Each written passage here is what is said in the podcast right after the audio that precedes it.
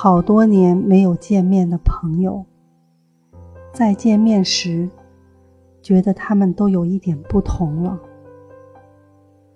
有人有了一双悲伤的眼睛，有人有了冷酷的嘴角，有人是一脸的喜悦，有人却一脸风霜。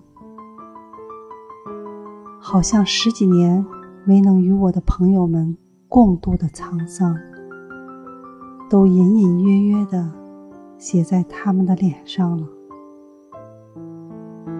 原来岁月，并不是真的失去，它只是从我们的眼前消失，却转过来躲在我们的心里，然后再慢慢的来改变我们的容貌。